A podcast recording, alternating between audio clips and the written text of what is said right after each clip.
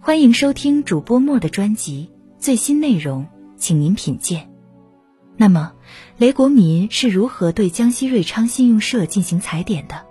一九九九年底，雷国民从安庆老家出发，乘公共汽车到安徽淮北、河南永城、驻马店、湖北麻城、鄂州、黄石，均未发现合适的目标。最后到了江西瑞昌，雷国民在一个自行车铺花了几块钱，租了一辆旧自行车，在市内转了一圈，发现了瑞昌市信用社。随后，雷国民在附近的一家小旅社住了十天。在这期间，雷国民每天都仔细观察这家信用社，发现这家信用社金库钱比较多，但从外边要经过五道门才能进入金库，作案比较困难。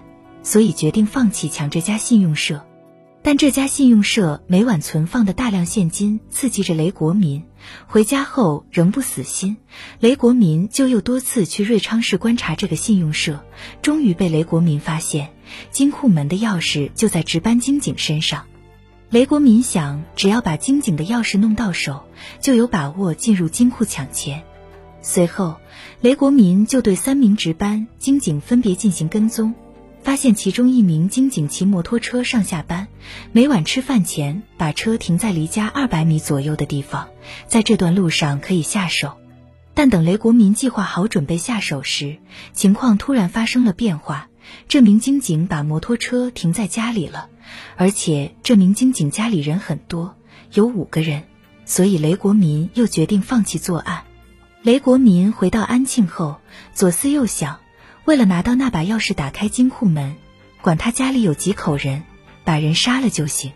二零零一年过完春节后，雷国民准备了作案工具，开车到了瑞昌，把这名金警全家人都杀了。但因为是大白天，很快就有人报了案。雷国民想，这时再抢信用社是非常危险的，就再次放弃了。之后，盐城四一五案件，也是雷国民的代表案件。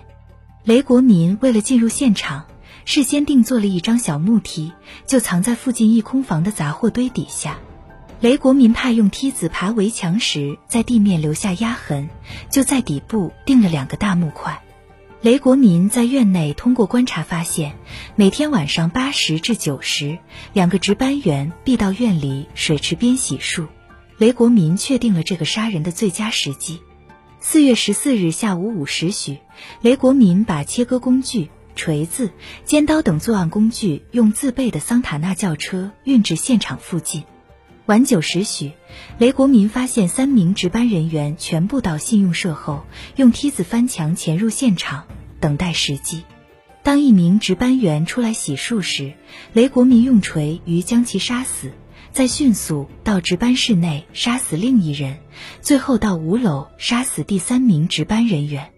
之后，雷国民又从围墙翻出观察一段时间，在没有任何异常的情况下，雷国民再次翻上围墙，用绳子将切割工具吊进院内，搬入金库值班室，用了一个多小时割开金库防盗门，又费了很大劲割开三个保险柜，目的是找军用手枪。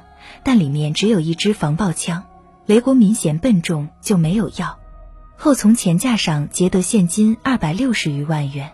四月十五日凌晨两时许，他驾车逃离现场。在逃跑过程中，雷国民更换了牌照，抛弃了作案工具。